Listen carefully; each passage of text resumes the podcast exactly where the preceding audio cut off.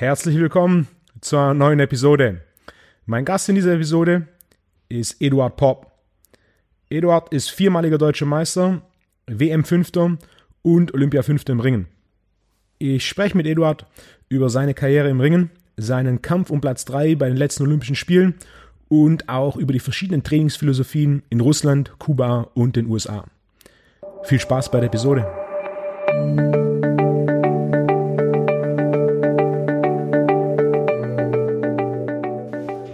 Eduard. Hi, grüß dich. Herzlich willkommen im Podcast. Freut mich, dass du da bist. Gern.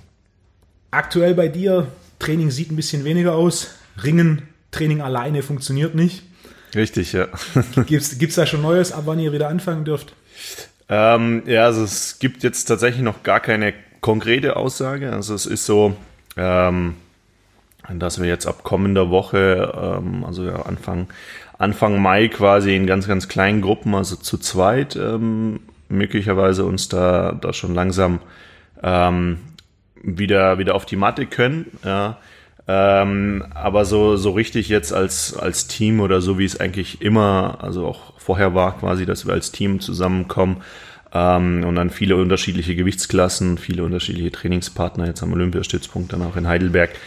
Ähm, das ähm, weiß noch keiner so, wann es bei uns quasi so richtig wieder losgeht, also weil es einfach ein Kontaktsport äh, Sport ist. Ähm, ja, es ist halt die Vorgabe und das ähm, Risiko noch aktuell zu hoch und deswegen sind wir da noch am Abwarten, wann es tatsächlich so ja, das, das Go gibt. Ähm, merkt man auch klar, man macht aktuell relativ viel alleine ähm, und da äh, fehlt halt schon irgendwo so der ähm, das Team drumherum. Ne? Man ist klar irgendwo tatsächlich Einzelsportler, ja, aber ähm, man ist auch alleine auf der Matte, aber ich finde, dass es trotzdem ein Unterschied ist, ob man zu zweit trainiert oder ob man wirklich als Gruppe quasi so als, als Einheit irgendwo ähm, doch zusammen ist. Weil ja, es ist zwar ein Einzelsport, aber trotzdem auch ein Teamsport irgendwo. Ne? Also weil man sich gegenseitig unterstützt, man macht mal einen Witz nebenher und ähm, es ist einfach ein anderes Feeling, ja, so im, im Gesamten, ob du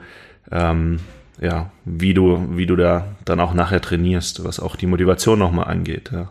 Wie groß ist so eine Gruppe, wenn ihr trainiert? Ähm, also es ist, ist recht unterschiedlich. Also es ist, kann von sechs bis zu zehn, zwölf, vierzehn so. Also ähm, immer in, in Zweierpärchen. Es, es kommt immer darauf an, was gerade so ein bisschen, ob so eine kleine Kaderkonzentrierung ist. Das machen wir auch immer wieder, dass so aus ganz Deutschland dann immer wieder die Leute von überall zusammenkommen, auch aus dem aus dem ähm, tiefen Süden, aus dem, aus dem Osten, ähm, dann quasi zusammen, dass es irgendwo zentral sich dann auch gewichtsklasenspezifisch dann ähm, zentralisiert wird, so kleine zentral, ähm, zentrale Maßnahmen. Ähm, da sind es dann so ja, 10, 12, genau, so in dem Rahmen. Aber wenn es so normaler Wochenbetrieb ist, ähm, ja, sind, sind wir so an die sechs, acht ungefähr. Ja. Wo sind die Hochburgen des Ringen in Deutschland? Ja, da, also ich sag mal, da gibt's auch immer ähm, so einen so einen Wechsel. Ja. Aktuell? Aktuell, aktuell würde ich sagen, ist es ähm, tatsächlich so im, im, im Süden. Ähm, gut, es kommt auch an, an was man misst. Also wenn ich jetzt sagen würde, okay, man misst an den an den Erfolgen irgendwo, dann würde ich schon sagen, ja, es ist so der, der, der südliche Bereich, ähm, wo sich gerade vieles auch, auch bald. Ähm, und ähm, deswegen auch so, dass, dass unser Zentrum, so, wo jetzt immer mehr Maßnahmen stattfinden, wo wir auch ähm, quasi über, über die Bundeswehr, weil es ja doch viele bei uns im Sport ähm, über die ähm, über die staatlichen Einrichtungen quasi Bundeswehr, Zoll, Polizei, ähm, Landespolizei und, und, und die ganzen Sachen auch, auch angestellt sind ähm, und diese Sportförderung quasi dann auch, auch haben. Und da ist auch jetzt der Stützpunkt tatsächlich in Heidelberg. Ähm, und dort passiert recht viel. Ja, jetzt, also es war vorher vor paar Monaten noch in Schifferstadt. Aufgrund der Infrastruktur und dem ganzen Thema hat man es jetzt nach Heidelberg ähm, rüber gesiedelt. Und ähm, ja, also ich persönlich bereue es in keinem Moment auf jeden Fall. Das ist dort ähm, vieles, vieles ähm, einfach besser, auch von der Versorgung drumherum. Also hast du schon echt gute Möglichkeiten da ähm, das Optimale auch rauszuholen. Ähm, und ja, das, das ist so der, der Hauptort. Ansonsten ist es eben auch so, dass, dass viele sich tatsächlich auch ähm, wiederum ähm, so Einzelstützpunkte haben, quasi bei sich zu Hause irgendwas aufgebaut haben. Ähm, nicht mehr, also nicht so krass klassisch, wie es in vielen anderen Sportarten ist, dass man sagt, okay, man versucht alles zu zentralisieren, jetzt dass alles tatsächlich in Köln stattfinden muss, ähm, sondern wir haben hier tatsächlich noch, noch ähm, beziehungsweise unser, das Erfolgsrezept war eigentlich das, dass man sagt, okay, man versucht trotzdem individuelle Lösungen zu suchen für jeden Einzelnen, dass er auch ähm, bei sich in seinem gewohnten Umfeld, bei seiner Familie, bei seinen Freunden, das, was er kennt, sich dort was aufbaut, ähm, mit damals auch noch Arbeitgeber und alle, also das Gesamtpaket, wo du auch als junger Mensch quasi reinkommst mit einer Ausbildung, die du noch parallel einfach auch machst, weil das auch ähm, eine Sportart ist einfach, wo du nicht, nicht dauerhaft davon leben kannst, sondern du auch nach dem Thema zweites Standbein irgendwann gucken musst. Ähm, und ja, aus dem Grund ähm, war das so ein Konzept, wo, wo recht erfolgreich ähm, gestartet hat und auch recht erfolgreich ähm, so, so läuft, dass man versucht hat, doch auch individuelle ähm, Lösungen zu suchen. Ähm, und das, das war, das war dann doch mm, ganz, ganz gut bisher. Erfolgreich. Ja, erfolgreich soweit. Du bist bei der Bundeswehr als Sportsoldat? Genau, richtig, ja. Das Konzept, das die Bundeswehr Sportförderung macht oder bei uns auch Bundespolizei, ist ähm, weltweit auch mehr oder weniger ein, einzigartig. Nein, nicht, nicht ganz. Also ich, ich denke, in dem Ausmaß, wie es, bei uns hier ist, ähm, ist es tatsächlich äh, ja einzigartig, aber es gibt mittlerweile, also ich sag mal, der, der, es gibt ja auch tatsächlich so Militärweltmeisterschaften und, und so Sachen dann oder Militärweltspiele. Ähm, also das Militär grundsätzlich auf der ganzen Welt ist jetzt ähm, schon auch ähm, schon auch was, wo sich quasi Sport und, und so diese Länderverbindung dadurch, also ja, Friendship through Sport quasi, ähm, das Thema schon, schon tatsächlich auch da ist. Ähm, und viele Länder irgendwo auch, auch den Sport ähm, über, über das Militär im Endeffekt dann auch unterstützen. Ja, ja, in Deutschland ist ja mehr oder weniger so, die, die, die staatliche Unterstützung ist, ist primär über Bundespolizei, Bundeswehr. Und was würdest du schätzen in der Leichtathletik und in anderen olympischen Sportarten? Wie viel Prozent der Sportler können nur ihren Sport hauptberuflich ausführen aufgrund von dieser Bundeswehr, Bundespolizei. Mhm. Aber die Statistik, die ich nie gegoogelt habe. Mhm. Ich persönlich würde einfach mal aus dem Bauchrauch von allem, was ich sehe, sagen um die 70 Prozent. Was meinst du? Ja, würde ich, würde ich, würde ich schon tatsächlich ähm, auch so, auch so bestätigen. Also diese Einrichtungen, klar, mittlerweile ist die Polizei an sich, also nicht nur Bundes, sondern ähm, auch die ganzen Landespolizeien quasi auf, auf ähm, runtergebrochen dann auf die Bundesländer, ähm, haben sich das auch so zur Aufgabe gemacht. Ähm, in manchen Bundesländern ist es auch nicht noch die Feuerwehr, die jetzt gerade in Brandenburg zum Beispiel, ähm, die sich das auch zur Aufgabe gemacht hat, also ein paar staatlichen Sachen. Ähm, das hat so ein bisschen Zuwachs bekommen und ich würde sagen, ja, das sind tatsächlich so, wie du sagst, ungefähr um die 70, um die 70 Prozent, ähm, wenn nicht, wenn ich, wenn nicht sogar, sogar mehr irgendwo, ja bleiben ja nicht, nicht, nicht viele nicht viele Alternativen irgendwo ähm, letztendlich übrig. Es gibt natürlich viele Studenten, die, die noch parallel ähm, das dann auch, auch ausüben können. Ähm, oder viele, die dann halt ja, entsprechende Arbeitgeber einfach noch haben, wo eine volle Unterstützung ist. Das hatte ich ja auch zu Beginn meiner Karriere ähm, und auch in der Ausbildung, wo ich auch quasi in Teilzeit ähm, noch, noch bei der Sparkasse dann auch war, ähm, eine Ausbildung machen konnte. Was hast du gemacht?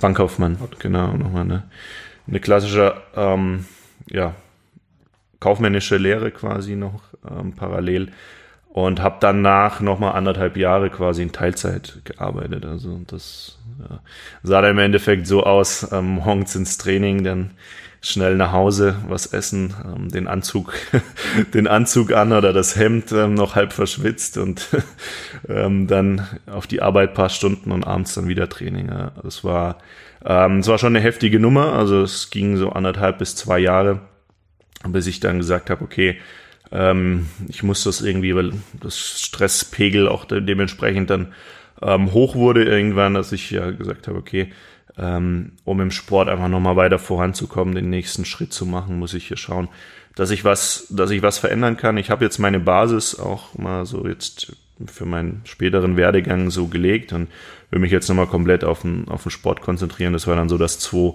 dass ich das dann 2016 ähm, so gemacht habe. Also und dann die Zeit bis zu den letzten, also bis zu den Olympischen Spielen nochmal gute Monate einfach Zeit hatte, mich, mich da komplett auf nur auf die Vorbereitung quasi zu konzentrieren, ohne noch parallel dann halt eben arbeiten zu müssen. Olympia ja. 2016 war auch dein bisheriger Karrierehöhepunkt.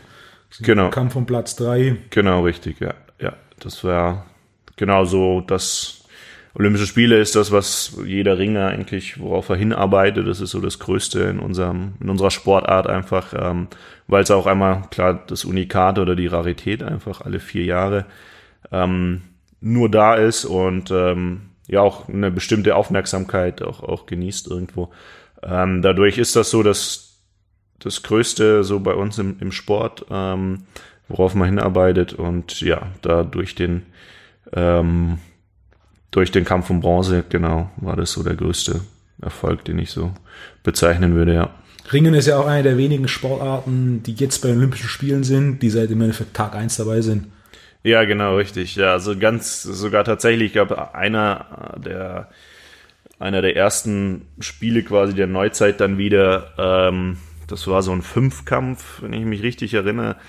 Und da war Ringen unter anderem dabei, genau, aber da waren total unterschiedliche Disziplinen mit dabei. Also ich glaube, also auch Speerwurf und also alles komplett extrem unterschiedliche Dimensionen also glaub, und, und, und Ringen unter anderem schon dabei. Ähm, also ja, tatsächlich so fast von Anfang an mit der, durch die, durch die Antike eigentlich irgendwo ähm, schon, schon ein Begriff. Ja. Ringen wird ja jetzt primär in zwei Disziplinen unterteilt. Mhm. Also ich das erste Mal, als ich mich so ein bisschen näher mit der mit Ringen auseinandergesetzt habe, war, als ich mich für die UFC begonnen habe zu begeistern. Mhm. Und gerade im UFC bzw. MMA ist Ringen mittlerweile eine, eine dominante Komponente. Wenn man sich die Champions aktuell der Gewichtsklassen anschaut, über die Hälfte aller Champions haben Ringer-Background. Mhm. Unter anderem ein Olympiasieger mit Henry Cejudo oder auch ein, der ehemalige Champion Cormier, der Olympia-Medaille gewonnen hat. Mhm. Ringen spielt da eine große, große Rolle und dann, nachdem ich ein bisschen gegoogelt habe und mir das an, angeschaut habe, kam da direkt raus, es gibt zwei verschiedene Formen von Ringen. Zum einen Freestyle-Wrestling oder Freistilringen mhm. und zum anderen Greco-Roman oder griechisch-römisches oder wie du mhm. auch sagst, das, das klassische Ringen. Mhm. Was sind die beiden primären Unterschiede zwischen den beiden? Mhm. Um es quasi ganz einfach zu, zu erklären, also das Freistilringen ähm, wie der Name schon sagt, also da ist tatsächlich Angriffsfläche auch frei. Ja, so kann man sich am, am besten merken. Ähm, da werden auch die Beine angegriffen, also Takedowns und das, das Typische dann eben, was dann auch oft in der UFC dann zu sehen ist. Ähm, genau, ist, ist da mit dabei, genau. Und ähm, Griechisch-Römisch ist im Endeffekt alles, was ähm, Oberkörper aufwärts ist als Angriffsfläche, also dann tatsächlich primär halt eben ja, Rumpf, ähm, Arme, Kopf. Also so, das ist einfach eine komplett begrenzte Angriffsfläche im Endeffekt. Ähm, und äh, ja, das ist so sich am einfachsten zu merken. Einfach klar, Freistil, komplett Angriffsfläche frei, griechisch-römisch, ähm, Taille aufwärts. Ja, genau. Hast du beides gemacht oder bist du direkt ja, tats tatsächlich. Also ich mache aktuell genau griechisch-römisch ähm, nur. Man spezialisiert sich dann irgendwann darauf. Aber tatsächlich ähm, in der Basisausbildung so als, als Kind und Jugendlicher ist es einfach so, dass du beides durchläufst. Also du, du machst Freistil und auch griechisch-römisch, du nimmst auch an beiden Turnieren teil ähm, und im Endeffekt, also beherrschst du dann auch tatsächlich, also die Basics und das alles beherrschst du dann ähm, auch beides. Erst dann später, wenn es dann so im Jugendalter geht, wenn es dann auf deutsche Meisterschaften geht. Also württembergische Meisterschaften war es dann auch so, dass ich dann tatsächlich noch beides auch ähm, immer wieder gerungen habe. Das geht noch. Und wenn es dann aber auf deutsche Meisterschaften-Niveau dann geht, dann solltest du dich schon entscheiden. Also das ist dann so C-Jugend, das ist so im Alter ähm, 14, ja, 13, 14, 15, so ab da wird dann schon ein bisschen spezialisiert, weil du einfach vom, vom Trainings ähm, Schwerpunkten da auch nochmal Dinge veränderst. Ähm, aber ich eigentlich jetzt bis ins erwachsene Alter ähm, Freistil quasi nie aufgehört habe. Nur dadurch, dass wir noch ein Bundesliga-System haben, ähm, ist es auch so, dass ich da auch im Freistil ähm, trotzdem teilnehme. Und ich auch sagen muss, ist irgendwie wahrscheinlich durch die Ausbildung schon von klein auf ähm, auch beides liegt, muss ich sagen. Also ich ähm, wundern sich immer extrem viele so, äh, dass ich ähm, tatsächlich eigentlich Spez Spezi Spezialist für Griechisch-Römisch, aber trotzdem im, im Freistil ähm, dann auch ja noch mit Leuten, die an der Weltspitze oder die teilweise ja an der deutschen Spitze ähm, vorne dabei sind, immer noch ähm, ja, sagen wir mal, besiegen kann auch. Okay. Ja. Ähm, ja, es ist, ich würde sagen, besonderes Talent oder das Feeling einfach, dass ich da nie, nie irgendwie verloren habe und ähm, ab und zu auch gerne einfach immer noch ähm, Freistil ab und ähm, ausübe. Aber es ist natürlich für die, für die Gelenke immer wieder eine Umstellung. Ne? Du hast dann halt, ist dann schon sehr knielastiger. Ähm, du hast eine höhere Reaktions-, also stärkere Reaktionsfähigkeit, einfach was Beine angeht und so. Du musst da ähm, auch immer, also einfach wachsamer nochmal sein. Ähm, ja, es hat, hat schon einige ja, spezielle Unterschiede, würde ich mal sagen. Also griechisch-römisch ähm, ist auch nochmal ein bisschen mehr kraftbetonter, würde ich sagen. So, ähm, wobei sich das auch immer wieder immer wieder ändert, also im, im gesamten Ablauf, ähm, weil man versucht auch doch immer wieder irgendwo Regeln zu optimieren, dass es dann, dass auch viele Techniken quasi passieren, weil das das ja ist, worauf man ähm, auch raus will, ähm, dass, dass wirklich Techniken passieren und dass es nicht nur einfach dieses klassische, wenn man es manchmal in Kampf ansieht, ähm, dieses Hin- und Hergeschiebe, ne, wo für einen von außen einfach aussieht, okay, da passiert ja eigentlich gar nichts, aber trotzdem der Kraftaufwand ähm, immens ist von beiden Seiten. Es wird halt versucht, ähm, auf den richtigen Moment abzuwarten. Ähm, genau, aber du, du hier halt schon, also vom, vom Kraftaufwand ähm, einen größeren hast, würde ich fast sagen. Und im, im, im Freistil einfach, ähm, glaube so dieses Thema Schnelligkeit nochmal eine andere Rolle spielt. Ähm, und vor allem Beweglichkeit in den, in den unteren Extremitäten. So, also ähm, wo, wo auf jeden Fall extrem elastisch sein muss, weil du einfach dein Beine, deine Beine und, und die Flexibilität, wenn da einer am Bein einfach ähm, dranhängt und dich umschmeißen will, dass du hier dann schon auch ähm, ja, anders reagieren musst und, anders, und auch beweglich sein musst. Ja, genau. Das heißt, bei dir ist das Leistungsniveau zwischen beiden Arten des Ringens relativ nah beieinander. Was würdest du sagen, wenn man jetzt ja. sagt, basierend auf dem Ergebnis der letzten Olympischen Spiele, bist du Top 5 in der Welt im Griechisch-Römisch? Ja. Was denkst du, wie nah dran wärst du im Freistil? Das ist, das ist ein, ein witziger, ein witziger Vergleich. Ne? Eigentlich macht man den tatsächlich nicht, weil es eine absolute Ausnahme ist. Also, dass das so, dass das so möglich ist überhaupt. Ähm, ich habe mich das auch schon oft, öfters mal gefragt, also ohne das jetzt irgendwie überheblich darzustellen oder so. ähm, und ich habe auch jetzt noch keinen, keinen absoluten Weltspitze-Kampf, aber ich würde es mir zutrauen, mit ein bisschen Vorbereitung, sage ich mal, tatsächlich unter die ersten, also unter die Top, Top 10, okay, ähm, Top 5, ja, Top 15 quasi, ja, Top 15, Top 20 auf jeden Fall irgendwo, irgendwo zu kommen. Ja, na klar, aber es ist nochmal eine andere Vorbereitung. Man muss ein bisschen ein paar Dinge schulen, bis du da dann wirklich reinkommst, aber ich glaube, mit einer richtigen Vorbereitung ähm, würde ich das, würde ich das tatsächlich hingehen. Es gibt auch, ähm, es gibt diese Vergleiche oder auch gerade in meiner Gewichtsklasse gab es einen, ähm, der Weltmeister auch im, im Freistil war und nachher im Griechisch-Römisch auch dann Dritter auf der okay. Welt geworden ist. Ja, also es gibt immer wieder die, die auch beides, die auch beides starten. Also es gab sogar, die Wettkämpfe finden ja jetzt eine Weltmeisterschaft oft ähm, geht ja über zwei, drei Tage. Das war in Las Vegas 2015, glaube ich, genau.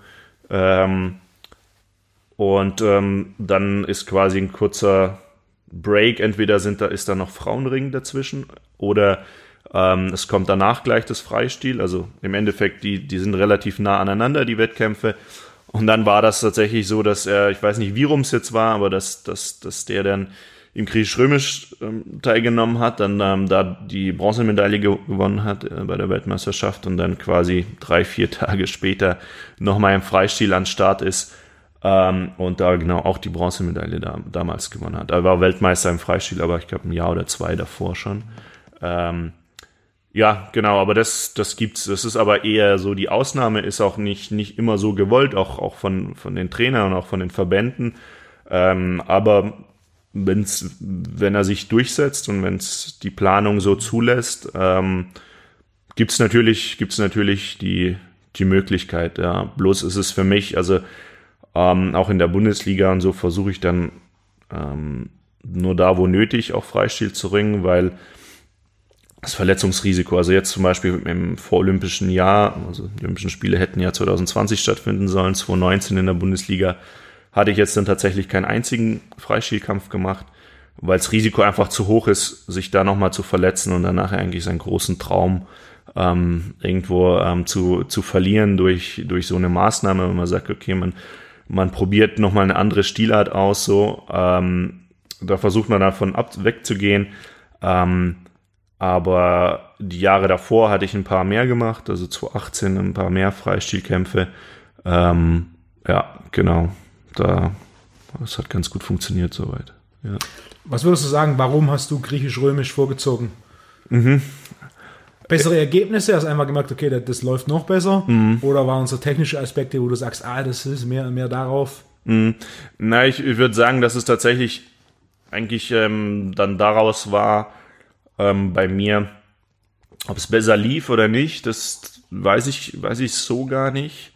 Ähm, nee, ich glaube, es, es lief relativ ähnlich, also so bis zum gewissen Zeitpunkt, aber es kam tatsächlich auch so ein bisschen mit Sicherheit unterbewusst als Jugendlicher, als Kind einfach auch aus der Familientradition raus. Ne? Also mein Vater war damals noch in der Sowjetunion auch ähm, ähm, Trainer und auch selber Ringer, genau. Und später mein Bruder hat dann noch gerungen, also ist neun Jahre älter. Und auch beide griechisch-römisch, also mein Vater Spezialist auch für griechisch-römisch. Ähm, dass das sich so ein bisschen da, da dann auch schon reingelegt hat, wobei ich da auch immer noch beides gemacht habe, aber irgendwann war es dann auch so, dass ich der Ort, wo ich herkomme oder der Verein, wo ich herkomme, so zu dem Zeitpunkt dann auch die Trainer mehr Spezialisten im griechisch-römischen Bereich waren oder auch Erfolge mehr im griechisch-römischen Bereich war.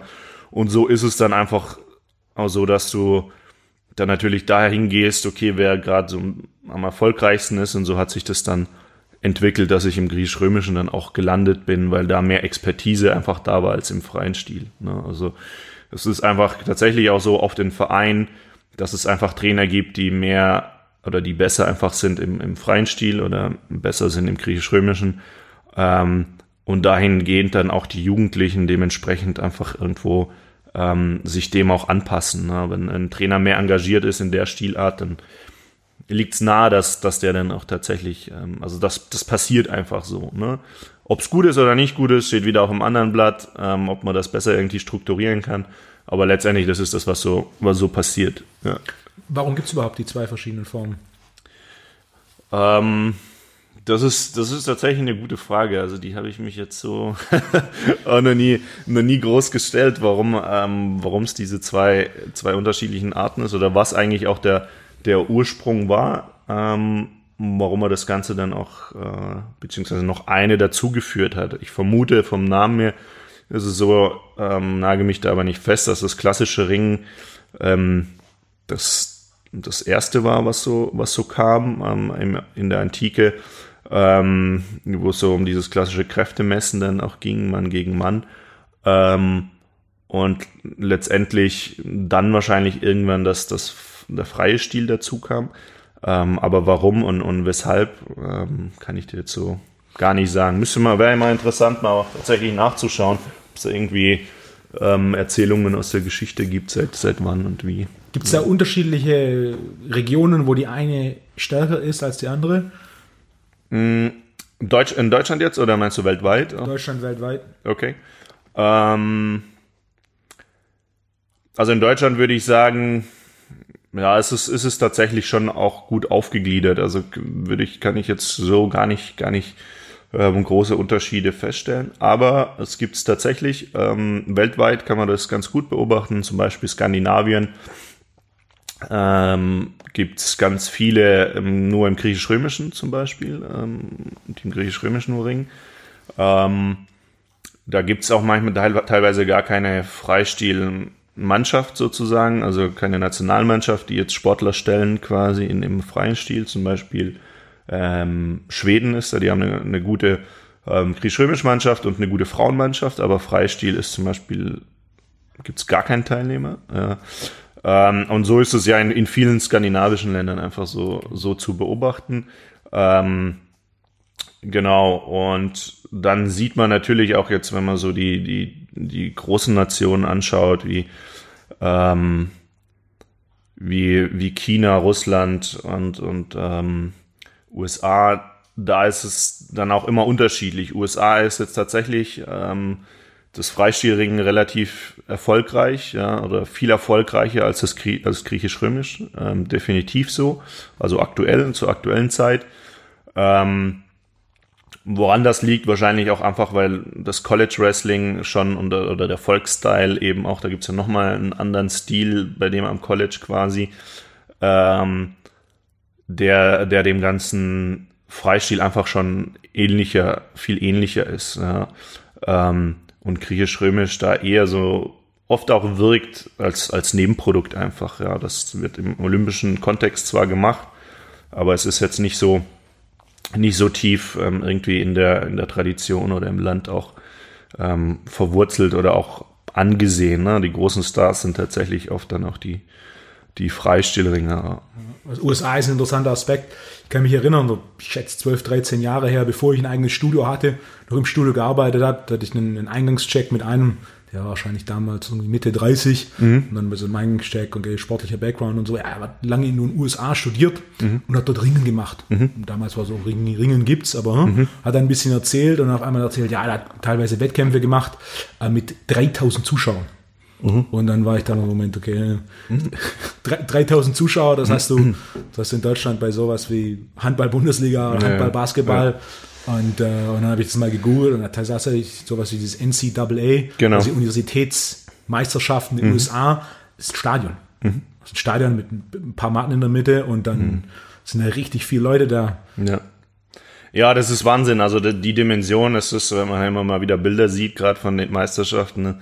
mit der NCAA, ähm, was da auch einmal wie viele Matten da liegen. Also ich glaube, das sind teilweise bis zu acht oder zehn Matten so in der Mitte einfach ähm, und drumherum ein Haufen Leute, also ein komplettes Stadion auch, auch wirklich gefüllt und ähm, das ist so ein mega erfolgreiches Modell einfach bei denen und das, der Sport, gerade das Ring ist dort halt einfach, ja, im Endeffekt von, von der Jugend auf mit etabliert. Ähm, im, im System eigentlich schon. Ne? Und da ist es auch, da musst du auch keinem erklären, quasi was, was Ring ist. Ja? Ähm, das kommt bei uns schon noch ab und zu mal vor, ähm, dass du, dass du da erstmal erklären musst, was, was das ist. Ähm, genau, und, und äh, allgemein, die, die haben ja dann auch verschiedene Systeme noch, noch bei sich ähm, ähm, in den USA, was, wo es dann auch, wo es dann auch noch weitergeht. Also vom College Wrestling, bis es dann nachher überhaupt, also bist du zum Profi in, in der Sportart, ähm, dann, dann auch wirst, beziehungsweise wie du dann den Wechsel von, von griechisch-römisch ähm, zum, oder die Unterschiede Freistil griechisch-römisch quasi, wer sich da wohin geht im Endeffekt. Und du hast ja diese Riesenplattform, an unterschiedlichen Sportarten sich auch auszusuchen. Ne? Das heißt, ob es jetzt Ring, Football, also das System finde ich persönlich recht interessant, so ähm, wie die das dort machen, dass sie so extrem viel Unterschiedliches auch anbieten, schon in ihrer, ihrer Tradition einfach oder im, im System einfach schon. Ähm, und man sich dann, ja, es gibt auch viele Ringer, die dann nachher irgendwo im Rugby oder im Football auch landen. Ne? Das ist ähm, dort eher typisch, hier eher die Ausnahme, gibt's aber auch. Es gab auch schon Ringer, die jetzt ähm, beim, beim Siebener ähm, Rugby oder dann nachher beim ähm, dann im Nationalteam dann auch irgendwann angekommen sind, weil ähm, das ist ja das Faszinierende auch, was ich so am Ring finde, weil du hast halt eine extrem gute Basisausbildung, einfach allgemein an an Bewegung und an, ähm, an Koordination, an, an verschiedenen, einfach so diese Soft Skills runtergebrochen für Sport quasi einfach. Ähm, eine Schulung, eine motorische und, und ähm, alles irgendwo dabei. Ähm, du deckst da so viel, so viel krasse Sachen ab.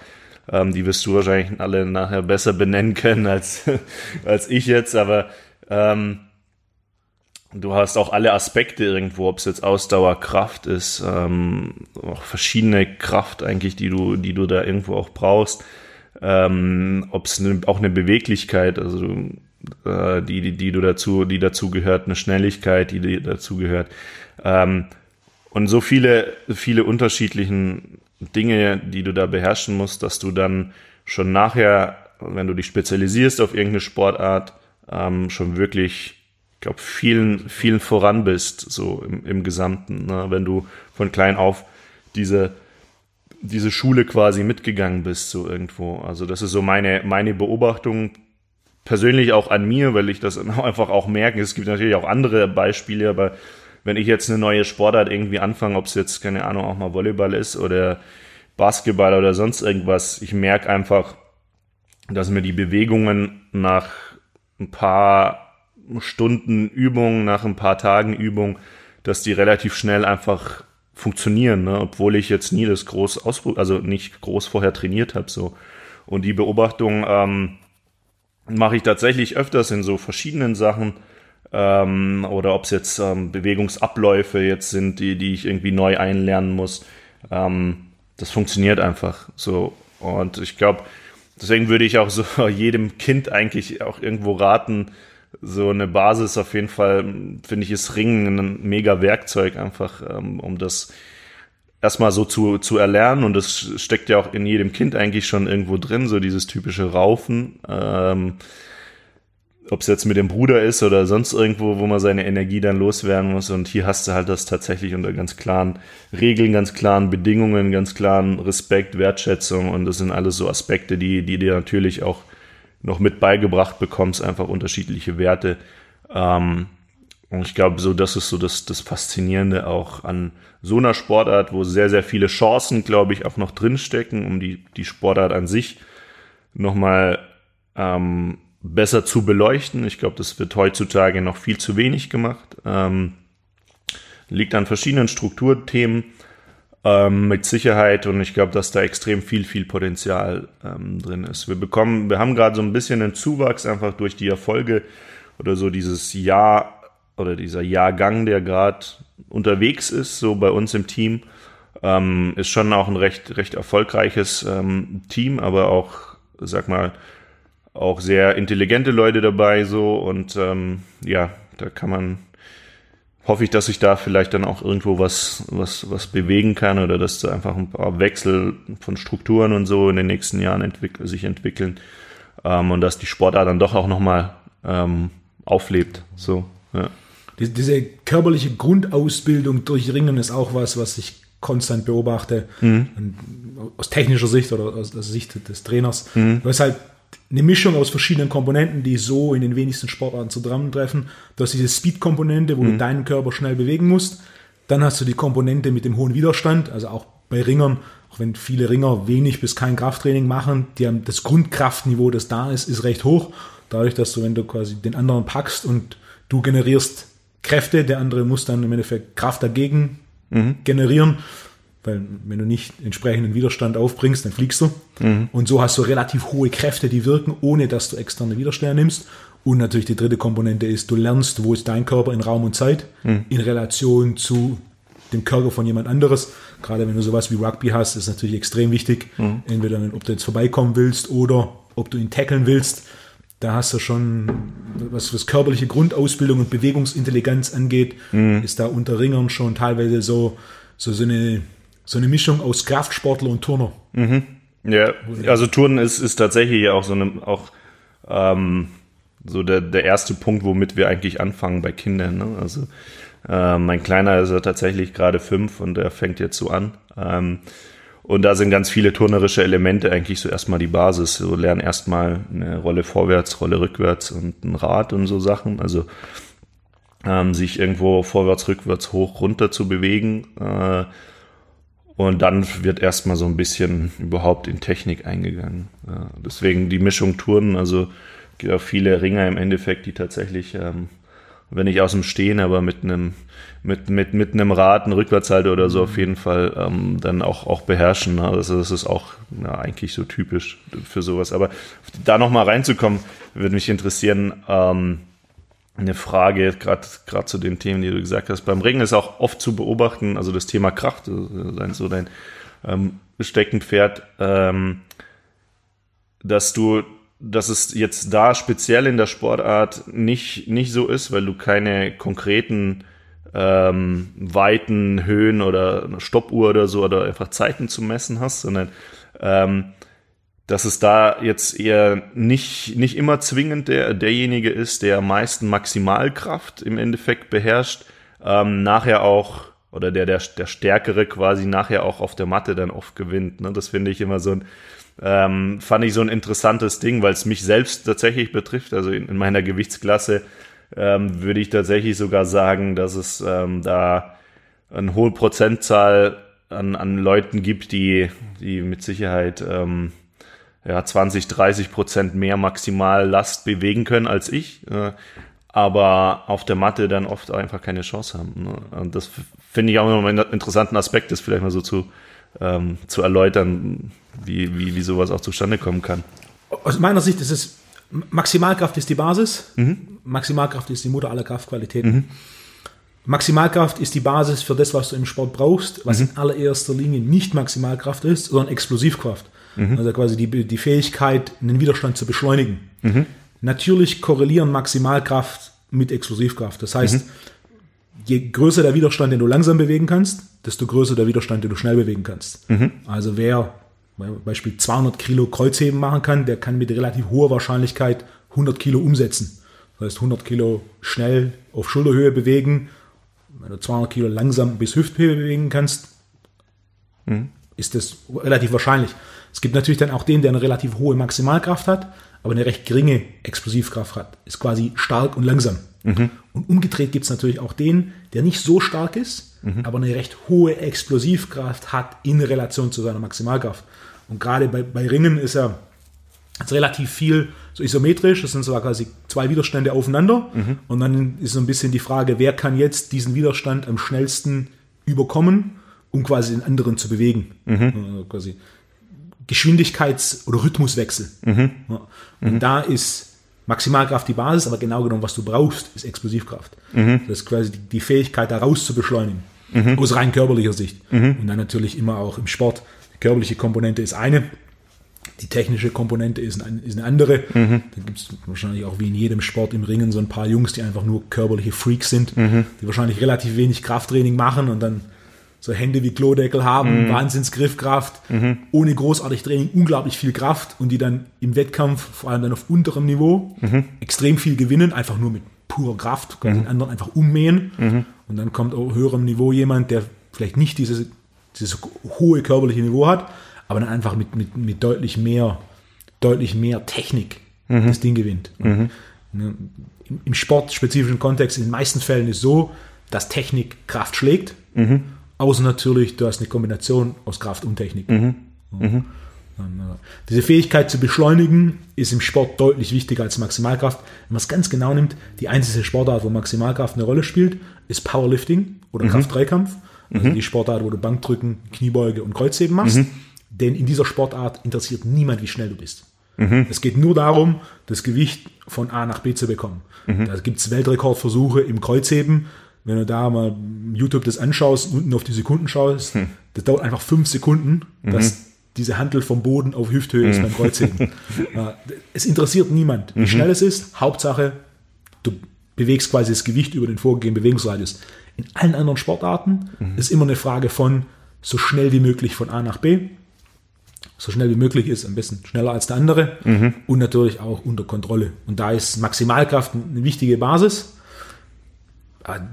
Die Explosivkraft spielt körperlich genau eine, eine größere Rolle. Also mhm. wenn du eine niedrige Maximalkraft hast, aber eine höhere Explosivkraft, dann wirst du aus körperlicher Sicht mit hoher Wahrscheinlichkeit den schlagen, der eine wahnsinnig hohe Maximalkraft hat, aber nicht eben diese Explosivkraft. Also quasi, ich vergleiche es gerne mit, mit einem LKW. Ein LKW mhm. hat wie viel PS? 500, 600. Mhm. Das ist deine Maximalkraft. Also wie viel, wie viel Power, wie viel Kraft kannst du grundsätzlich mhm. produzieren. Wenn du jetzt aber einen LKW ein Rennen fahren lässt gegen irgendeinen einen kleineren Porsche, der whatever, 240 PS hat, Mhm. der Porsche hat deutlich weniger Maximalkraft, deutlich weniger PS. Mhm. Er wird aber den LKW bei einem Rennen problemlos schlagen. Warum? Die Übersetzung Mhm. ist eine deutlich bessere. Der LKW ist quasi der Powerlifter, der kann deutlich mehr Gewicht bewegen. Der LKW kann eine größere Last ziehen, aber wenn es darum geht, sich schnellstmöglich zu bewegen, ist der Porsche mit seinen, selbst wenn es ein kleinerer ist, mit 240 PS, wird das Rennen problemlos gewinnen, weil die Übersetzung, seine Beschleunigung, ist um ein Vielfaches besser als der LKW. Das macht den LKW nicht schlecht, das macht den LKW gut für hohe Widerstände, aber das macht den Porsche einfach besser, wenn es darum geht, sich schnell zu bewegen, sich zu beschleunigen. Ähm, In vielen Sportarten ist es so, dass die, die grundsätzlich genetisch oder von ihrer frühen Entwicklung her eine größere Explosivkraft haben, mit höherer Wahrscheinlichkeit ein hohes Niveau erreichen. Explosivkraftentwicklung passiert primär zwischen 8 und 12. Das heißt, wenn du zwischen 8 und 12 Sportarten machst, die schnell sind, ob jetzt irgendeine Form von Leichtathletik, ob irgendeine Form von, von ähm, Turnen oder sonst irgendeine Form von einem Sport, der, der schnell ist, dann hast du eine ganz andere Grundentwicklung des Nervensystems und damit eine, eine bessere Fähigkeit, Muskelfaser schnellstmöglich zu rekrutieren, was eine Frage ist von Explosivkraft. Während wenn du in diesen jungen Jahren keinen Sport machst, der schnell ist, und du sagst, du fängst erst mit 16 oder 18 an, dann wirst du diese, diese Grundschnelligkeit in dem Maße nie entwickeln, weil das Nervensystem quasi so mit dem 12. Lebensjahr so einen gewissen Punkt erreicht hat, wo dieser Entwicklungsstand der abgeschlossen ist. Sieht man mittlerweile auch recht gut im Gewichtheben, während üblicherweise Gewichtheben eine relativ frühe Ausbildung gab ähm, und heutzutage im Gewichtheben es viel sind, die aus dem Crossfit kommen. Das sind halt solche, die dann mit 18, 20 oder vielleicht sogar mit Mitte 20 Gewichtheben angefangen haben. Diese Grundgeschwindigkeit, ähm, wenn man Gewichtheben in einzelne Parameter unterteilt, vor allem diese Fähigkeit, unter die Handel zu kommen, hm, ist bei denen um ein Vielfaches schlechter als bei denen, die sehr früh angefangen haben mit Gewichtheben und so quasi diese, diese, Grundfähigkeit entwickelt haben. Also so im Endeffekt zwischen 8 bis 12 Sportarten machen, die schnell sind, die Koordination erfordern, die Speed erfordern, Turnen, Leichtathletik oder auch sowas wie, wie Ringen ist auch relativ schnell. Und grundsätzlich Sportarten vermeiden, die rhythmisch und langsam sind. Also sowas wie Joggen gehen mit 8 bis 12, bitte nicht. Und Worst Case ist Schwimmen. Okay. Nichts gegen Schwimmen, aber wenn es um die Entwicklung des Nervensystems angeht, ist einfach äh, Schwimmen die grundsätzlich suboptimalste Lösung, denn dein Nervensystem adaptiert sich daran, im Wasser zu bewegen. Und auch wenn du mal Schwimmer auf hohem Niveau irgendwelche koordinativen, koordinativen Übungen machen lässt, das ist teilweise un- unterirdisch. Da denkst du, Okay. der hat in seinem Leben noch nie Sport gemacht. Ah, Ja, er kann sich im Wasser bewegen, sein Nervensystem hat an diese kleineren Kräfte, die im Wasser sind adaptiert, aber dann quasi mit regulärer Anziehung, beide Füße auf dem Boden sich zu bewegen, ist einfach extrem, ne, quasi ist der Fisch an Land.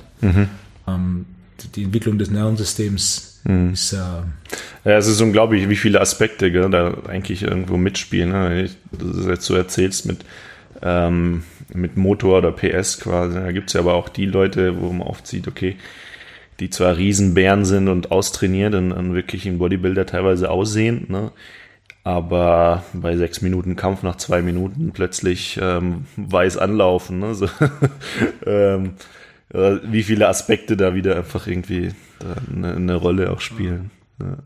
Das sind grundsätzliche Fähigkeiten und dann natürlich die spezifischen und gerade sowas wie, wie Ringen, einer der, der Dinge ist ja, du brauchst ja diese Cardio, das du brauchst oder die Kondition, die du brauchst, ist, ist ja immens. Es ist, äh, ist ja so im Endeffekt, gibt keine Pause. Es ist quasi konstanter Wechsel, gib ihm, gib ihm, gib ihm. Was ja auch, was Trainingskultur im, im Ringen angeht, schon relativ früh geschult wird. Basierend auf dem, was ich so beobachte von diesen verschiedenen Trainingsschulen, die es gibt. Gerade du hast vorher schon erwähnt, du hast russische Wurzeln. Russland und auch allgemein in Osteuropa ist, ist Ringen schon äh, sehr verwurzelt als, als eine der Hauptsportarten. Ja. Ja. Und wird ja auch schon sehr, sehr früh angefangen mit, mit Ringen. Und ist ja schon so ein bisschen so ein Schleifen.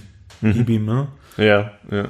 Ja, tatsächlich, also wenn man jetzt mal begrenzt auf die so- sowjetische ähm, Schule quasi, ähm, das sind ja, ja viele Länder, die heute ähm, irgendwo auch immer in einem Top-Ranking irgendwo dabei sind. Ähm, die genau, aber auch, auch jetzt im Ost, also Europa noch, jetzt wenn du noch Bulgarien und, und die Länder auch dazu nimmst, ähm, ja, es ist schon, schon oft einfach eine, eine ähnliche, eine ähnliche Schule und es ist eine sehr, ähm, eine sehr, sehr harte Schule, sag ich mal. Und du hattest halt aber auch früher, wenn du jetzt die Sowjetunion zum Beispiel anguckst, woher dieses System dann auch so entsteht, wenn du die Sowjetunion einfach mal anguckst, du hattest einfach in einer Gewichtsklasse, eine Ahnung, 30, 40 Leute, so, ne? also von der Masse auch. Ähm, und von den 30, 40 konnten nachher 10 Stück Weltmeister werden. Ne? Also letztendlich. Also du hättest jeden Einzelnen auf ein Turnier schicken können und er hätte dir eine Medaille geholt letztendlich.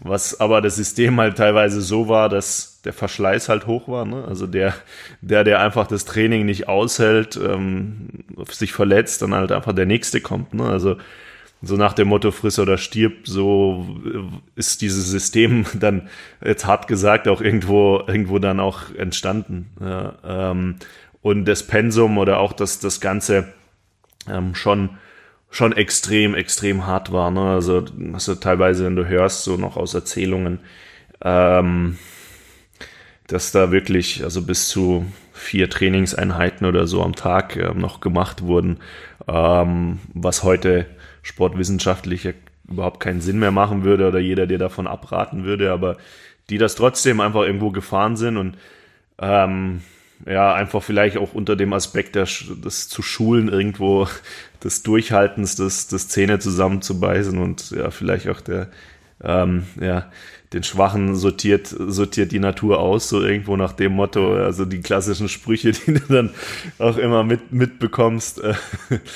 Ähm, ja, das war so, ist so der, der Bereich, wo, wo, sage ich mal, da vieles damals entstanden ist und wo bis heute noch viele Trainer vielleicht auch noch irgendwo gibt, die nach dem, nach dem System irgendwo arbeiten. Ich habe selber die Erfahrung gemacht. Ich hatte eine Zeit lang einen weißrussischen Trainer auch, ähm, also direkt von dort auch selber erfolgreicher Sportler. Ähm, ja, war jetzt für mein System, für mein auch körperliches System nicht optimal. Also ähm, da sind auch so technische Parameter, ob da jetzt wirklich die, die, die Hantel quasi eine Gummihantel, also Gummischeiben drauf sind und die so weit weg vom Boden ist oder ob das jetzt so, so ganz klein ist und du nochmal tiefer runter musst beim Kreuzheben oder beim Umsetzen, das ist dann, spielt dann keine Rolle so. Und dann haut, musst du das Ding halt raushauen oder auch reißen, stoßen und wie auch immer. Und Technik spielt natürlich auch keine Rolle. Und dann habe ich mir halt auch ja das eine oder andere ähm, kaputt gemacht damit, klar. Also auch was jetzt gerade vor allem selbstverständlich Bandscheiben und so Thema ist, ist dann auch immer ein großes Thema. Plus natürlich, du hast ja, du hast ja auch durchs Ringen schon enorme Lasten sowieso schon drauf und wenn du dann halt da im Krafttraining entsprechend nochmal ähm, viel, viel bewegst oder viel auch auf maximal Wiederholung so irgendwo, dass dann irgendwann was ähm, dir Probleme macht, relativ hoch, aber da wird halt kein, keine große Rücksicht auch einfach genommen. Es ist halt die alte Schule und das war dann halt auch so, ähm, letztendlich, ja, der, der es aushält, der wird erfolgreich. Ne? Aber du hast halt hier mittlerweile einfach nicht, nicht so die Masse, wo du sagen kannst, okay, wenn der jetzt ausfällt, dann hast du drei weitere, die dir die Medaillen irgendwo heimholen können. Ähm, ja, also da habe ich auch schon persönlich äh, ganz unterschiedliche Erfahrungen gemacht und ähm, es hat mit Sicherheit auch jedes Land so seine eigene Art auch noch, noch zu trainieren und seine eigene Methodik auch irgendwo ähm, ja, aber das ist so ein, so ein Ausflug kurz zu dem, zu dem Osteuropa-Thema, ja. Du bist viel unterwegs, Trainingslager, mhm. ein Viertel vom Jahr plus minus, hast verschiedene Länder und damit auch verschiedene mhm. Trainingskulturen im Ringen kennengelernt. Wo, wo, sind so die größten Unterschiede? Wieder jetzt so, Russland hat so ein, so ein klassisch darwinistisches System oder hat es vor allem mhm. früher, ist auch so, dieses System gibt es in vielen anderen Sportarten. Beispiel ein klassischer ist Bulgarien im Gewichtheben mhm. oder Korea, mhm. Eisschnelllauf, wo du mhm. auch, ja, mhm. wo auch eine Riesengruppe an Talenten und dann werden die einfach runtergeschliffen mhm. und der, der nicht verletzt wird, der ist halt im nächsten Jahr ein Weltmeister. Mhm. Mit dann natürlich, es geht leider sehr stark auf die Kosten des Einzelnen. Mhm. Gerade wenn wir sowas wie, wie Korea im Eisschnelllauf nehmen, da hast du fast keinen Eisschnellläufer, der älter ist als 20. Mhm. Die sind halt mit, mit 16 Weltmeister, mit 18 dann bei den, mhm. äh, nochmal und wenn es überhaupt, und dann mit 20 sind sie weg, während du andere Nationen hast, da, da sind sie mit, mit Mitte, Ende 20 noch vorne mit dabei. Oder sowas wie Bulgarien Gewichtheben, wo eigentlich fast niemand einen zweiten olympischen Zyklus mhm. gemacht hat. Mhm. Also einer und danach warst du mhm. verheizt, verheizt oder verletzt. Und auch in China ist ja in, in, in vielen Sportarten mhm. so, dass, also ein Beispiel, als ich mich mehr mit Sprint auseinandergesetzt habe, ich habe einmal gesehen, ne, die, die chinesische Staffel ist da Top 3 in der Welt. Mhm. Wo ich auch dachte, okay, was jetzt? Die haben halt, die haben ja quasi, die haben niemanden, der schnell, schnell ist, aber die haben halt aufgrund ihres Systems slash der Auswahl von vielen Sprintern, da werden schon ein paar dabei sein, haben sie halt eine ganze Reihe von Jungs, die plus minus 10-1 rennen. Mhm. Und damit, wenn sie da vier von zusammensetzen, sind sie auf einmal mit der Staffel ganz vorne mit dabei. Mhm. Mhm. Aber dann halt im Einzelnen ist halt dann doch niemand, der neun, neun rennt. Also mhm. schnell, schnell, schnell ist, wenn du da ganz viele hast. Mhm. Ähm, was sind die unterschiedlichen Systeme, die du auf der Welt kennengelernt hast? Was sind die unterschiedlichen Aspekte? Mhm. Ähm, ja, wobei man, wobei man, also in Russland mittlerweile tatsächlich, also da, das ist so da, wo ich auch persönlich ein bisschen mehr Erfahrung einfach so damit habe und wir in den letzten Jahren doch auch ähm, schon ähm, öfters mal dort waren, was davor jetzt nicht mehr so der Fall war, aber jetzt so wieder mehr Kooperation entsteht. Ähm, die sind natürlich, also das, das System war damals ähm, so krass in dem, in dem Ausmaß, wo man, was ich vorhin erzählt habe, dass da einfach runtergeschliffen wurde. Ähm, aber man nie, also nie vergessen durfte, dass die technisch natürlich absolut, absolute Perfektionisten auch sind. Also das ist, ähm, das ist schon auch bis heute so krass. Ich sag mal, sportwissenschaftlich haben die sich auch verändert. Also die, die strukturieren auch mittlerweile anders. Immer noch natürlich vieles von damals und, und viele Aspekte.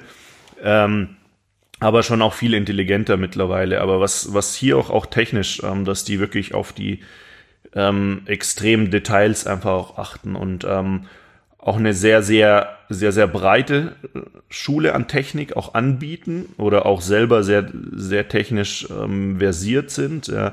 Ähm, und du hast halt dort zum Beispiel auch aufgrund, ne, wenn du dort im Trainingslager bist, wenn wir jetzt dort im Trainingslager waren, jetzt, ähm, ja, du hast halt einfach in deiner, in deiner Gewichtsklasse bis zu ja, 20, 20 Trainingspartner, die die auch ein entsprechendes Niveau haben. Ja. Und ähm, ich muss schauen, dass ich hier einen Trainingspartner irgendwo ähm, wirklich äh, der mich fordern kann quasi. Und dort hast du halt, ja, bis, wenn ihr jetzt, okay, von den 20, die, die dazukommen, aus dem Ausland wegnimmt, also die haben 15 eigene quasi in ihrem Land, die sich jetzt irgendwo extrem messen können und du hier natürlich ein extrem hohes Niveau an, ähm, an Training im Ring quasi dann auch ähm, schulen kannst und dadurch ähm, da einfach was, was ganz anderes noch mal, noch, noch rauskommt, so, ne? Also was jetzt das Spezifische angeht. Ähm, andere, andere Länder ähm, ist, es, ist es auch jetzt zum Beispiel wie in, in Kuba ähm, ist auch so eine, so eine Hochburg, wo es ähm, auch immer wieder ganz, ganz gute Leute gibt, die ähm, vom System her ein sehr, sehr familiäres System haben. Also nicht so krass auf Konkurrenz auch, was, was ich so ähm, auch empfinde, sondern sehr familiäres System so unter sich. Auch da ist es auch Freistil und griechisch-römisch und da gibt es nicht so eine große Trennung, sondern die sind alle irgendwo unter einem Hut quasi und unterstützen sich da auch. Und ähm, da ist es, da ist es auch, dass sie sehr, ähm, sehr darauf bedacht sind, aber einfach Kampfübungen, also auf, auf Sparring, ne? Also bei dem das System, was jetzt Kraft und, und so weiter, das war damals zumindest, als, als ich dort war, ähm, wirkt es nicht irgendwie groß strukturiert oder geplant oder sonst irgendwas. Äh, ähm, da wird halt einfach so ein bisschen gemacht, ja. Und ähm, die gehen aber auf die Matte, also die machen den Sparring quasi nonstop, also die auch rund ums Jahr. Also da gibt's so eine, so gefühlt keinen Zyklus so, jetzt ähm, hier ist jetzt wettkampfspezifische mehr Vorbereitung oder so, sondern, also Periodisierung oder irgendwie, wie es auch bei uns ein Jahresplan, sondern da ist, da ist dann eher so, okay, einfach das ganze Jahr durch quasi kämpfen, ja. ähm, kämpfen, ausprobieren und und auf ähm, eben auf die Matte zu gehen, so ähm, und auch ohne großes drumrum. Ähm, da wird halt kurz mal zwei drei Minuten ähm, sich bisschen warm gemacht, wenn überhaupt. Und dann heißt schon, okay, auf Zeit Kampfübung. Ne? Also hier ähm, quasi Spurz auf 30 Sekunden auszukämpfen oder wie auch immer. Ne? Also relativ ohne große Vorbereitung der Gelenke oder sonst irgendwas. Ähm, mh, relativ zügig, ne? also so quasi immer abrufbereit zu sein ähm, zum Kampf letztendlich. da ist auch das ganze Jahr 30 Grad, da brauchen wir sich nicht aufwärmen. ja, genau. Ja, das, das kommt auch dazu, ne? dass es da so, so warm ist. Da gibt es auch immer ganz gute ähm, Anekdoten. Im Endeffekt ist es so, dass ähm, ja, dort natürlich auch durch den Schweißverlust, der extrem hoch ist bei den Temperaturen und auch natürlich Klimaanlage oder sonst irgendwas nicht so großes Thema ist. Ähm, alles sehr, ähm, also jetzt sporadisch quasi auch eingerichtet teilweise. Ähm, die Trainingshallen, aber letztendlich ja, entsteht dann halt auch bei der Masse an Leuten, die da dann auch trainieren, ähm, einfach, ja, dass auf der Matte dann halt mal ein, zwei Zentimeter, nicht sogar mehr, einfach Wasser, Wasser entsteht so. Und da wird halt einfach durchgezogen. Ne? Also, ähm, Schuld die Koordination. Ja, genau. ja, für uns, für uns ähm, teilweise undenkbar so, ähm, aber für die halt Alltag. Ne? So und äh, wo bei uns schon jeder einfach aus, ja, aus dem Sicherheitsaspekt sagen würde, ey, irgendwie ist mir das zu gefährlich, so, weil man es einfach nicht kennt. Ähm, aber ja, bei denen ist das völlig, völlig normal. Und das ist einfach auch nochmal eine andere Kultur, andere Sitten, anderes Training. Und so hat halt jeder so seins, das war jetzt ein Ausflug mal für zwei, zwei so prägnante Länder vielleicht. Ja. Ich hatte hier einen Bekannten, der war in Miami, in Little Havana, mhm. in uh, so einem MMA-Gym, wo dann auch zur, zur Wrestling-Class da war. Mhm. Und da haben sie dann auch nach der Hälfte der, der Trainingseinheit im Ringen, haben sie ein paar Eimer Wasser geholt und diese Eimer Wasser über die Matte geschüttet und dann quasi auf diesen klatschnassen, rutschigen Matten weiter trainiert. Mhm. Da war unter anderem wahrscheinlich der bekannteste Ringer außerhalb des Ringens, äh, Joel Romero da, mhm. Der auch einer, einer der erfolgreichsten kubanischen Ringer jemals ist. Ähm, jeder internationale Wettkampf, wo er teilgenommen hat, hat eine Medaille gewonnen. Bei Olympia hat er Sil Silber gewonnen. Silber, genau. Mhm. Ja, und mittlerweile ist er recht erfolgreich im MMA. Auch vorher, als du gesagt hast, mit dem Rad plus Rückwärtssalto. Mhm. Der ist mit Anfang 40 und jedes Mal, wenn er für einen Kampf den Ring betritt, macht er erstmal ein Rad mhm. und ein Rückwärtssalto in dem hohen Alter und auch körperlich, wenn du dir anschaust. Äh, wollte ich gerade sagen, und, und in einem hohen Alter, wo er noch einfach dieses Niveau halten kann, ist auch schon krass. Ja. Auch, auch er eine die wahnsinnige Bewegungsintelligenz. Also mhm. gerade dieser Rhythmuswechsel, dieses langsam, langsam und auf einmal uh, schnell und auch wenn er dann mal umfällt, auch einer, der, der gar nicht groß Takedowns verteidigt, sondern sich dann quasi umwerfen werfen lässt mhm. und dann, weil er weiß, er kommt direkt wieder nach oben. Mhm. Ähm, und er hat auch eine Zeit lang in, äh, in Deutschland genau, in Nürnberg, Nürnberg Ring gemacht. Genau. Ja. Was da auch, da gab es schon einige interessante Geschichten gehört, ja. wo er dann kam mit den Ringern und die dann irgendwie nach, nach anderthalb Jahren Training sich riesig gefreut haben, weil der Erste es geschafft hat, einen Punkt gegen ihn zu holen mhm. im, im, im, Training. Ja, das ist tatsächlich so. Also die Geschichten habe ich auch schon gehört, auch aus erster Hand. Ähm, ja, der war echt, äh, ist so, so ein ganz besonderer von seiner, von seiner Art wohl auch immer gewesen, immer, immer sehr witzig, ähm, aber auch, auch sehr spielerisch, aber das ist so die Mentalität einfach auch der Kubaner, was man so sieht, denn, ähm, ja, wie gesagt, die, die kommen dann halt einfach in die Halle und, und schnappen sich halt ein und sagen, jetzt hier, versuch mal einen Punkt zu machen gegen mich, so, ne, also aus dem Kalten quasi, teilweise, ähm, und das ist halt so, ist halt natürlich sehr, sehr spaßig auch oft bei denen. Ne? Da wird halt viel rumgeschrien im Training, also und Witze gemacht und, und so, ne? Also einfach von der Mentalität und was du sagst, diese Rhythmuswechsel ist einfach auch so, ne? Also es ist so ein bisschen manchmal bei denen, ähm, wie die Musik immer auch spielt, diese typische ähm, äh, kubanische Musik irgendwo, ne? Da sind die auch schon ähm, teilweise auch im Training wird mit, mit, mit solcher Musik auch einfach trainiert sogar, ne? Also wo die eben ihre äh, ich glaube, jeder Kubaner kann auch irgendwo tanzen, ne, gefühlt.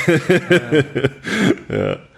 Genau. Ich habe auch mal ein Interview mit Romero gehört über gerade dieses ähm, kubanische Ringersystem und einer der Punkte, die er gesagt hat, die ich ganz interessant fand, war, dass quasi so Incentives ganz klar und hart strukturiert sind, was Essen angeht, was Wohnen angeht und dass sie mehr oder weniger das komplette Nationalteam das komplette Jahr zusammen wohnt, sodass quasi, wenn dann die Auswahl kommt, wer fährt zu Wettkämpfen, du quasi gegen Leute kämpfst, die du das ganze Jahr, mit denen du das ganze Jahr trainiert hast, mit denen du das ganze Jahr gelebt hast. Das heißt, wenn der eine mal eine Verletzung hattest, du schläfst im Bett neben ihm, du weißt es, wenn der eine mal krank war, du schläfst im Bett neben ihm, du weißt es.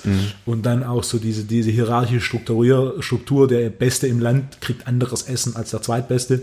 Und der Zweitbeste im Land äh, kriegt anderes, anderes Essen als das Drittbeste. Und dann hast du wohl Kuba ist jetzt nicht gerade das wohlhabendste Land, aber wenn dann im Endeffekt der sportliche, der sportliche Erfolg da ist, hast du ja schon ein, ein, ein recht gutes Leben, Ja. aber halt auch nur dann im Endeffekt ne, als Incentive für Ja. die, die Leistung, die du bringst, was ich, äh, was ja natürlich auch in, in vielen anderen Ländern undenkbar ist, wenn du überlegst, dass du quasi mit deinen größten Konkurrenten um den Nationalteamplatz, mit dass du mit denen in, eine- in einem Raum, Raum bist mit drei Stockbetten und, und der zu sechs zusammen wohnt.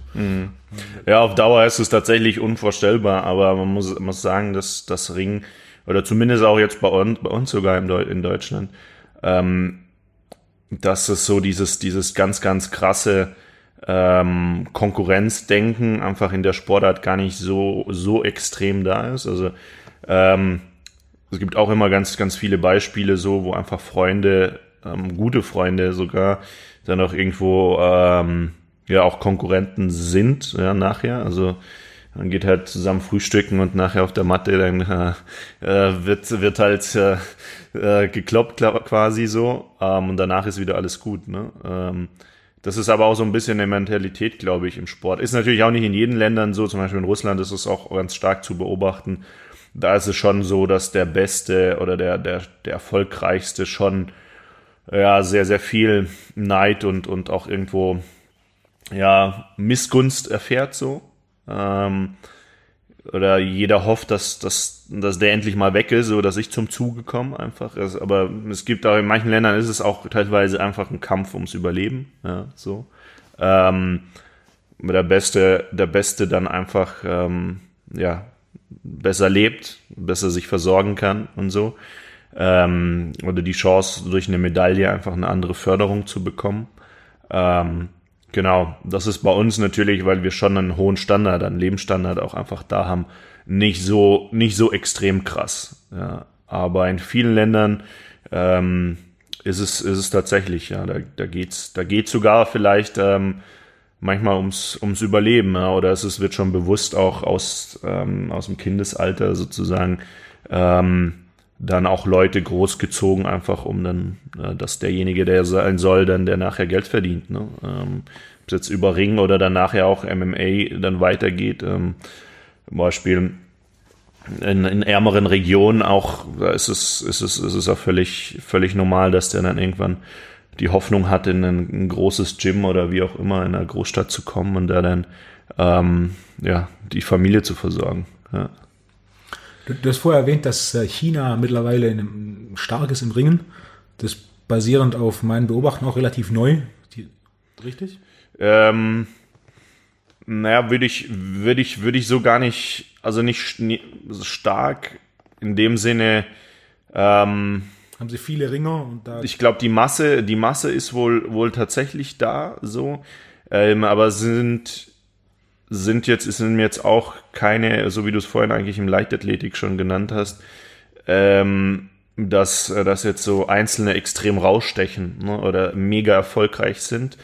Ähm, Im Frauenring tatsächlich. Ja, Im Frauenring, da, ähm, da sind sie, da sind sie mit, mit ähm, so den Top 3, würde ich fast sagen. So, ähm, dass, dass die da extrem stark sind auch und auch einen, einen starken Fokus ähm, auf das Frauenring. Aber auch Japan zum Beispiel ist Frauenring auch also Nummer eins quasi. Ähm, was auch so das, das, das, das Ansehen und so das Ganze genießt quasi. Ähm, also komischerweise in den Ländern, viele asiatischen Ländern, ähm, ist es dann entweder so, dass tatsächlich Frauenring sehr, sehr populär ist ähm, und auch sehr erfolgreich oder eben oft die leichteren Gewichtsklassen. Ja, also sprich so 55, 60 Kilo, da gibt's, kann man auch nochmal so ein bisschen aufteilen, dass da auch viele Asiaten einfach erfolgreicher sind, stärker sind, als jetzt eher so ähm, mittleren bis Schwergewicht quasi. Da ähm, gibt es auch so eine, so eine Splittung, ähm, genau, in China. Ja. In, in, Europa, Deutschland ist relativ gut vertreten im Ringen. Mhm. Ähm, ja, also mit von der, von, wenn man jetzt weiter schaut, ähm, so von der Tradition her war es schon auch immer so, dass wir einige Medaillen immer wieder auch, auch gewonnen hatten, auch in den gerade 80er Jahre, ähm, 90er Jahre so, das war schon, ähm, war auch schon sehr, sehr goldene Zeiten, so, wo, wo es recht, immer recht gut lief. Dann gab es so 2000er, war so ein bisschen weniger, also es gibt immer auch so hoch und hier ist eine Generation, da wo jetzt mehr kommt, eine Generation weniger. Und ich würde sagen, ja, tatsächlich jetzt aktuell befinden wir uns schon so ähm, in einem Zyklus, wenn man sagt, okay, Zyklus vier Jahre immer, Olympische Spiele, ähm, dass der Zyklus davor, ähm, der Zyklus, der jetzt ähm, quasi da ist, ähm, dass es schon eine, eine recht erfolgreiche Truppe ist und ähm, auch vom Potenzial her, ähm, vom Potenzial her auf jeden Fall da sehr viel da ist, aber auch hier sind quasi ja so bei uns auch wieder drei unterschiedliche Teams, also das Frauenteam, das Freistilteam und das griechisch-römische Team, jedes Team hat auch wieder seinen eigenen Bundestrainer quasi. Da gibt's natürlich auch Schwankungen, ne? Also mal aktuell ist es so, dass das griechisch-römische Team ähm, erfolgreicher ist einfach, ähm, das Freistilteam mittlerweile auch wieder einen Aufschwung erlebt und, und die Frauen auch, auch sehr erfolgreich sind. Aber so gibt's halt immer irgendwo ähm, ja, irgendwo Schwankungen. Deswegen so als, als Gesamtes fürs Ringen, ähm, also das Ringen so zu sehen, war es schon, dass in Deutschland immer wieder Medaillengewinner definitiv, ähm, definitiv gab. Ja, auch jetzt bei Olympischen Spielen war es jetzt, mh, hm, was war das jetzt, 2012. Ähm, 2012 gab es keine Medaille. Genau, also so jetzt die unmittelbaren letzten so ähm, ja, acht Jahre. Alright, das war's soweit für den ersten Teil. Bis zum nächsten.